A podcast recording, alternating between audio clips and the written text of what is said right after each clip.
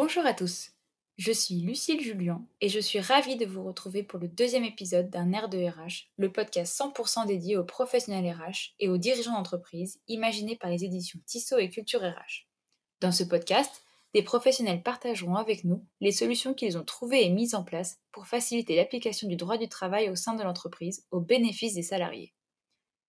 Enjeu crucial dans la marche en avant d'une entreprise, le dialogue social n'est cependant pas toujours un long fleuve tranquille. Entre professionnels RH parfois désabusés et élus du personnel ne se sentant pas considérés, il arrive que les relations soient tendues et que les discussions restent bloquées. Nous accueillons aujourd'hui Delphine Villaume, consultante spécialisée dans l'accompagnement du dialogue social en entreprise, avec qui nous allons parcourir les différentes bonnes pratiques pour favoriser des relations saines et constructives entre les différents acteurs du dialogue social. Bonne écoute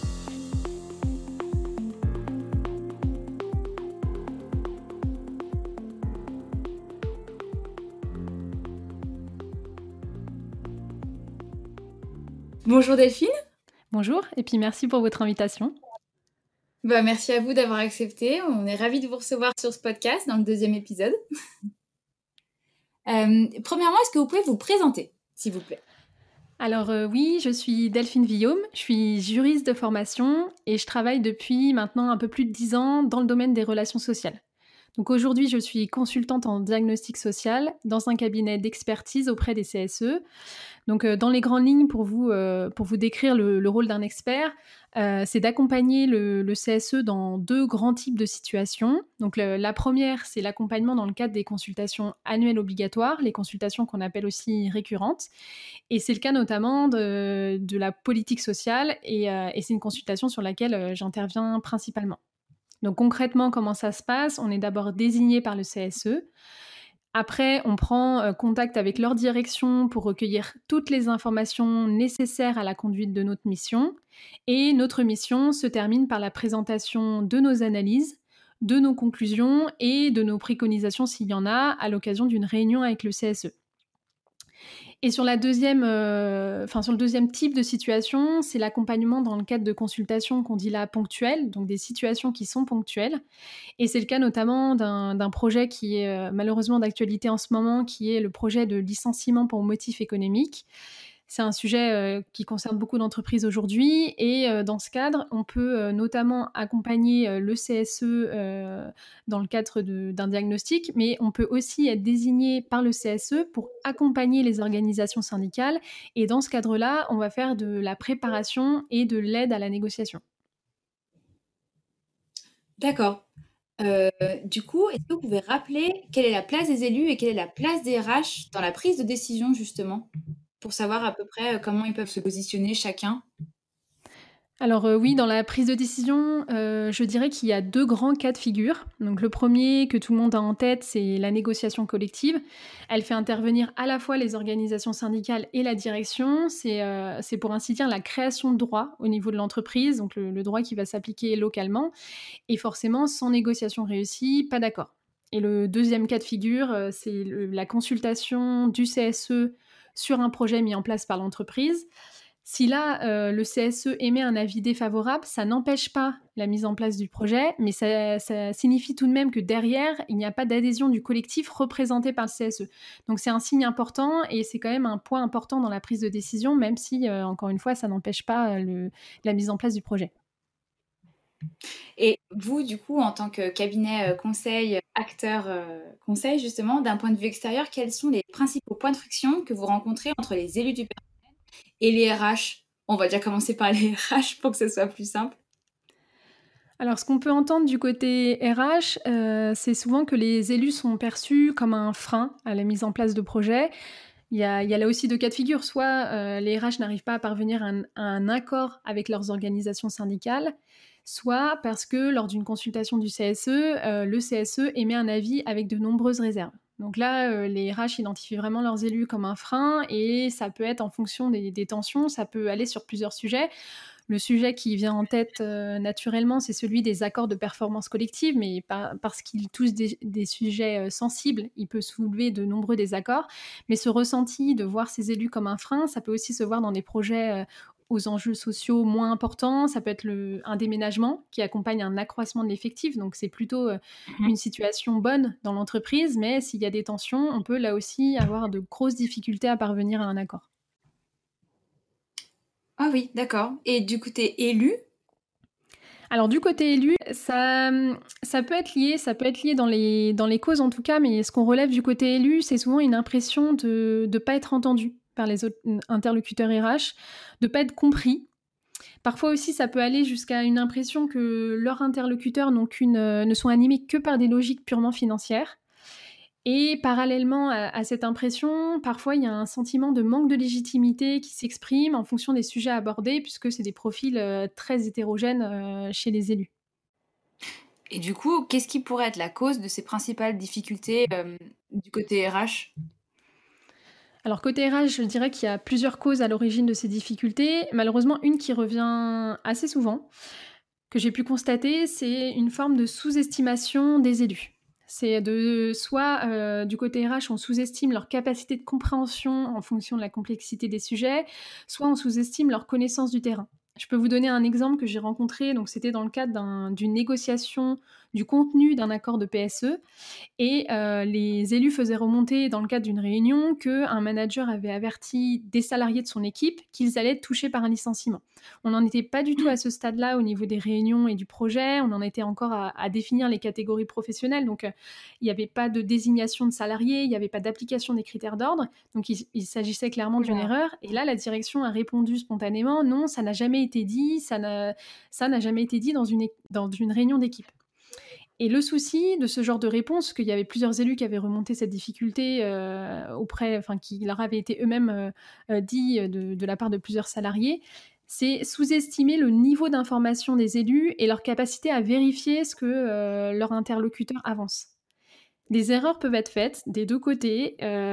c'est important pour moi de les reconnaître parce qu'il était tout à fait possible de dire à la direction ça n'aurait pas dû être communiqué comme ça, on aurait dû mieux communiquer auprès des managers, on va leur faire des rappels, on va rassurer les salariés qui ont entendu ça.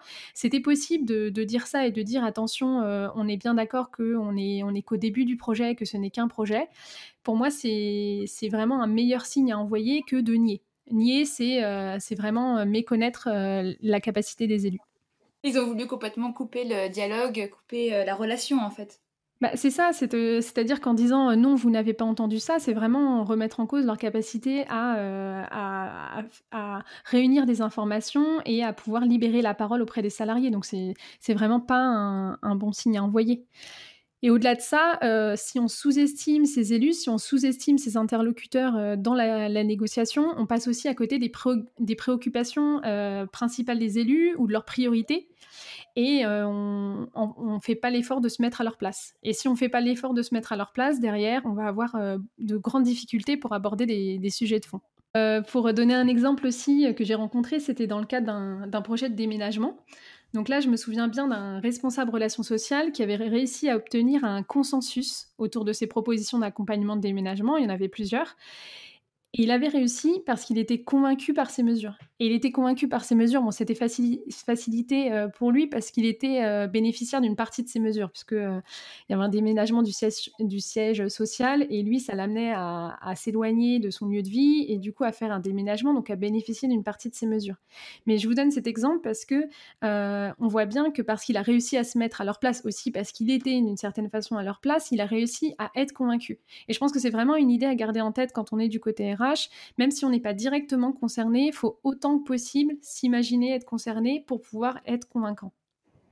Oui, se mettre à la place des autres euh, et se dire que est-ce que si on avait été euh, dans leur cas, nous, ça, comment on aurait réagi aussi? Exactement. De toute façon, c'est un peu aussi la, base des relations un petit peu humaines et sociales, c'est chacun se mettre un peu à la place de l'autre pour voir euh, comment il réagirait dans ce cas-là ou qu'est-ce que ça pourrait lui apporter aussi. Exactement, c'est vraiment une idée à avoir en tête dans n'importe quelle relation, mais c'est vrai qu'on a tendance à l'oublier dans les relations sociales qui sont plus structurées, plus, euh, plus, plus encadrées par le droit et parfois du coup euh, un peu plus froides dans leur processus. Et du coup, si on passe de l'autre côté euh, du miroir, les difficultés du côté élu, qu'est-ce qui pourrait être la cause selon vous? Enfin, qu'est-ce que vous avez remarqué souvent?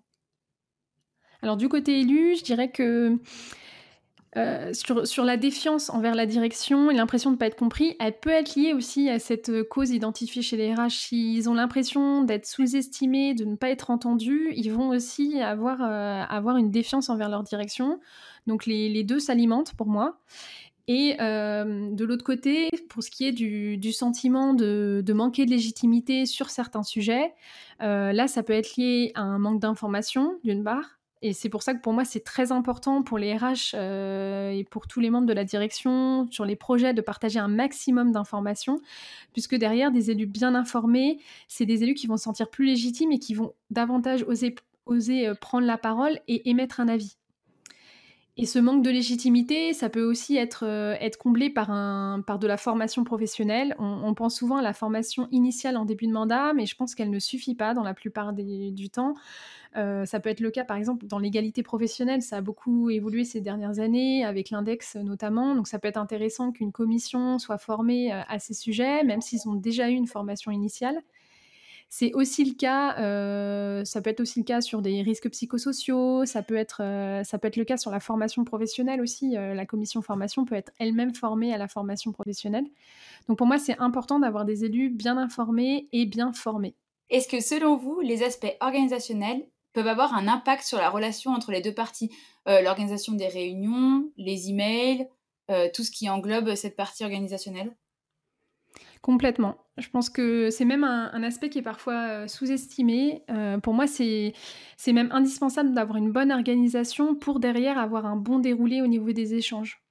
Donc euh, côté RH, on peut, euh, on peut déjà préparer les échanges en identifiant plusieurs points. Donc bien avant les premières réunions, les objectifs déjà de, la réunion euh, ou de la négociation.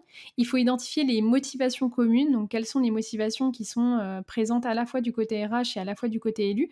Parce qu'en plus ces motivations, parce qu'elles sont communes, si elles sont abordées dès le début des réunions, ça permet de créer justement un climat de confiance.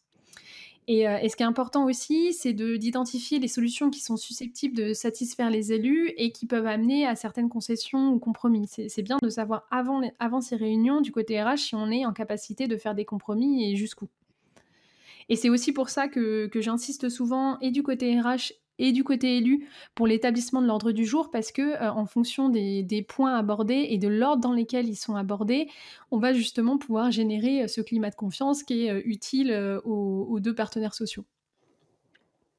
Et, au-delà de cette organisation donc, qui est sur, sur les échanges, il y a aussi un aspect logistique et là aussi, pour moi, il n'est pas sous-estimé parce que le, choix de la salle, le confort qu'offre cette salle, euh, le fait qu'il y ait ou non un écran de projection, des ordinateurs, des copies papier pour tout le monde, là aussi, ça crée un environnement plus ou moins euh, apaisé qui va permettre de favoriser euh, la négociation. Je me, souviens aussi là d'un responsable relations sociales.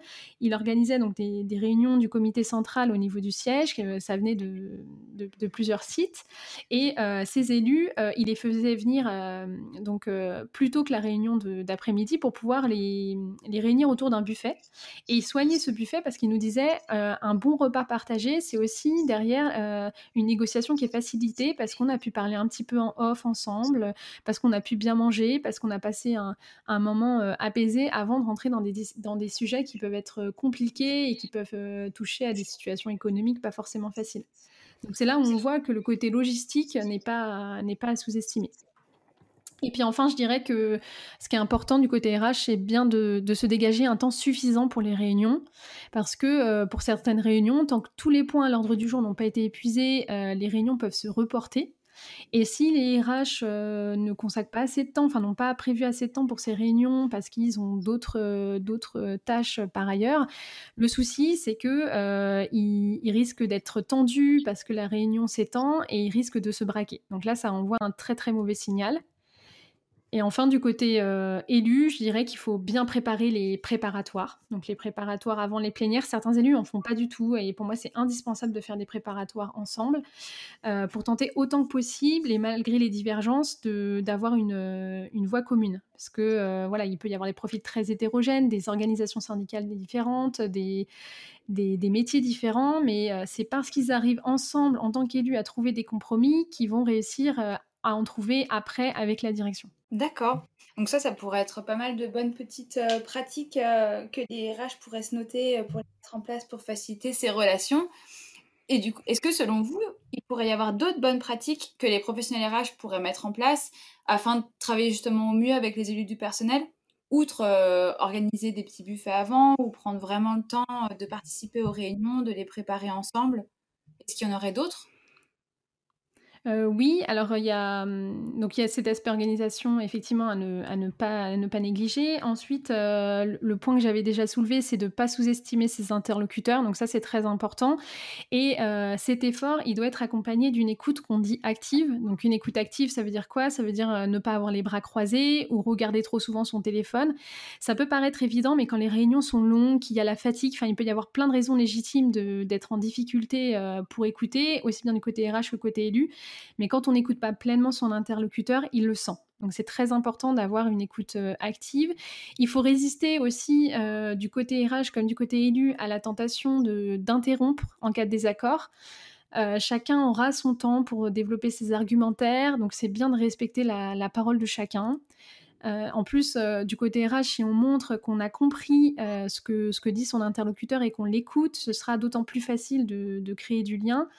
Et, et c'est pas parce qu'on comprend qu'on est d'accord. On, on peut comprendre et ne pas être du même avis. Ça, c'est important aussi de garder en tête. Donc, on peut tout à fait laisser euh, l'élu euh, proposer une, solution euh, qu'on ne va pas retenir, mais prendre le temps de l'expliquer après. Un autre point aussi, pour moi, qui me semble important dans le cadre de cette écoute active, c'est de ne pas orienter les propos des élus parce qu'il faut que ça reste un échange et que ça ne ressemble pas à un interrogatoire. Ce que j'ai pu entendre par exemple euh, en réunion, donc c'était à l'occasion d'un prestataire informatique qui avait été choisi. Euh, dans le cadre de, ce choix, c'était une ancienne personne de, la direction de cette même entreprise. Donc les élus étaient un peu inquiets sur le choix du prestataire, sur l'objectivité qu'avait euh, préparé à ce choix. Et euh, ce qui avait été répondu euh, par la direction à ces inquiétudes, c'était euh, Mais qu'est-ce que tu sous-entends? Qu'on ne sait pas choisir un prestataire, qu'on n'est pas honnête. Et je pense que cette réaction, euh, malheureusement, a envenimé les choses au lieu de les apaiser parce que euh, même si euh, l'élu avait bien des inquiétudes derrière, pour moi, c'est important qu'il se sente libre de les exprimer et c'est justement l'opportunité pour la direction d'y répondre avec des arguments légitimes. Par exemple, ici, si c'est un prestataire, de dire quel cahier des charges, à quel cahier des charges il répond, quelles sont ses références auprès d'autres entreprises. Et, surtout que si un élu exprime pas ses doutes, derrière, c'est un collectif de travail qui ne peut pas exprimer ses doutes et c'est une défiance qui peut se généraliser. Et dans le même cadre d'une proposition refusée, il faut autant que possible parler d'une raison légitime. Donc ça peut être euh, une règle de droit ou une jurisprudence, par exemple ça peut, enfin, sur certaines propositions, les RH peuvent dire non, c'est pas possible, la, jurisprudence ne nous permet pas de, mettre en place ce genre de mesures. Ça permet de montrer qu'il y a une, règle externe qui, ne permet pas de reprendre cette proposition et que ce n'est pas parce qu'elle elle ne nous plaît pas en tant qu'RH. Après, un autre point que j'ai déjà soulevé, mais sur lequel aussi j'insiste, c'est une bonne formation, tant du côté RH que du côté élu. Euh, salariés bien formés, euh, c'est des salariés qui sont plus en capacité de réagir, euh, d'aller euh, au fond des sujets, et, et c'est pour moi assez indispensable. Et parallèlement, la formation, c'est dans le même ordre d'idée, c'est une bonne veille, s'intéresser à ce qui se passe ailleurs, comment les autres entreprises sont parvenues à un accord, qu'est-ce qu'elles ont mis en place. Vous venez d'évoquer l'importance d'une bonne veille, mais où et comment l'effectuer? Alors, euh, une bonne veille, il y a déjà plusieurs aspects. Déjà, euh, l'état du droit. Donc là, ça peut être euh, sur... Enfin, tout le monde a ses petites habitudes. Ça peut être ses sites internet préférés, son édition juridique avec laquelle on est à l'aise. Donc là, l'important avant une réunion, c'est de savoir si l'état du droit n'a pas changé, qu'est-ce qui, qui régit en termes de contenu, d'accord, dans le Code du travail, qu'est-ce qui s'applique quelles sont les mesures supplétives si on n'a pas d'accord, parce que ça peut aussi être un objet de motivation. Donc ça, c'est pour, pour l'aspect purement juridique. Après, sur le contenu des accords, il y a aussi la Légifrance qui recense une base sur laquelle il y a plusieurs accords. Bon, ils sont bruts. On peut avoir une restitution de ces accords aussi les, sur les sites sur lesquels on a, l'habitude de faire, de faire sa veille. Là aussi, on peut trouver des articles où, on peut évoquer des, bonnes pratiques. On va avoir des, des responsables relations sociales qui vont vous donner des exemples de, de, réunions, euh, de, méthodes qu'ils ont pu appliquer dans, le cadre de leurs négociations. Et euh, un autre aspect aussi qui peut être intéressant si vous avez assez peu accès à, des retours sur euh, vos pairs, c'est le co-développement en formation. C'est quelque chose qui s'est développé ces dernières années. ça se fait autour d'une table avec plusieurs responsables relations sociales et le but, c'est d'échanger sur des problématiques et de pouvoir trouver des solutions ensemble. Et à l'issue, ça peut être l'occasion de développer son réseau et euh, de retourner euh, vers ses pairs quand on a des questions sur, euh, des blocages éventuels, sur des soucis, comment aborder telle ou telle question et comment réussir à convaincre sur des aspects qui sont un peu plus compliqués. Est-ce que vous auriez, d'un point de vue extérieur, des, des, derniers conseils à donner aux professionnels RH afin d'apaiser la relation et pouvoir ainsi redémarrer un cycle de travail conjoint?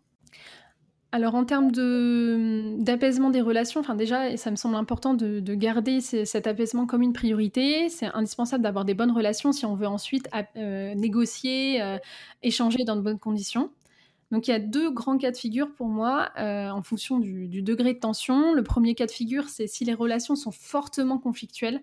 Là, il faut envisager des solutions euh, plus radicales, soit changer d'interlocuteur un temps. Donc ça peut être compliqué, mais est-ce que euh, seul le responsable relations sociales peut, peut présider ou est-ce que ça peut être un autre membre euh, du service RH. Donc ça peut être important de changer d'interlocuteur pour apaiser les tensions si elles deviennent trop personnelles. Ou ça peut être intéressant aussi de, requérir l'aide d'un tiers qui aura un rôle de médiateur. Donc soit quelqu'un vraiment formé à la médiation, donc qui est, qui est euh, une personne extérieure à l'entreprise, soit une personne interne à l'entreprise, mais qui aurait des bonnes relations avec les élus. Donc ça, c'est pour le premier grand cas de figure. Le deuxième, c'est euh, des tensions plus modérées, c'est un, problème d'écoute.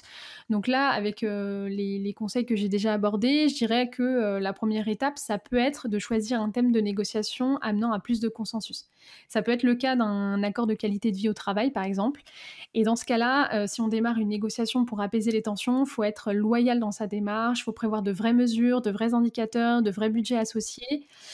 Et ça peut permettre d'aborder des sujets sur lesquels il, est possible d'obtenir sans trop de difficultés l'approbation des élus. Je pense notamment au télétravail ou à la prévention des RPS qui peuvent être dans un accord de qualité de vie au travail.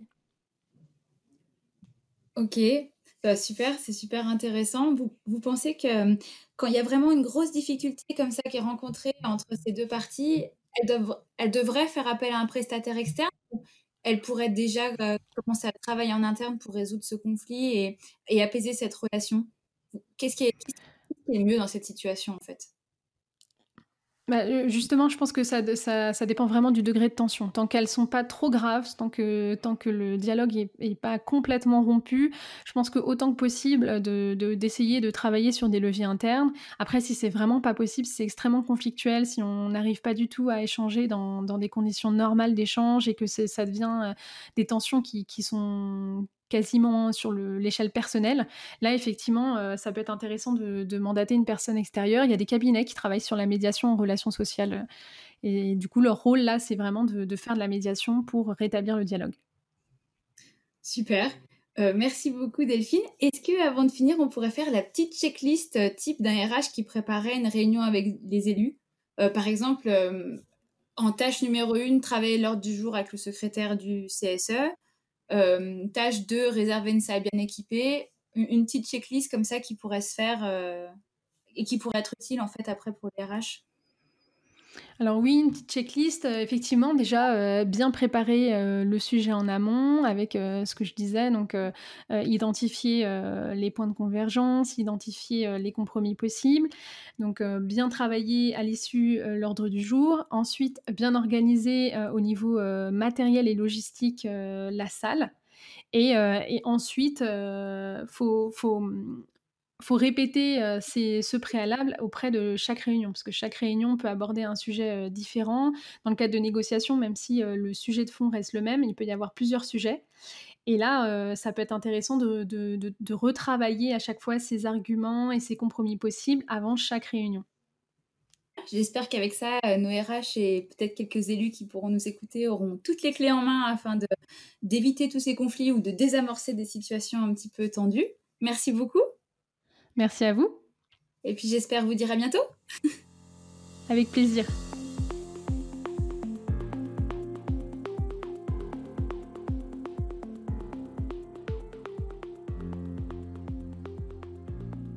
C'est déjà la fin de ce deuxième épisode.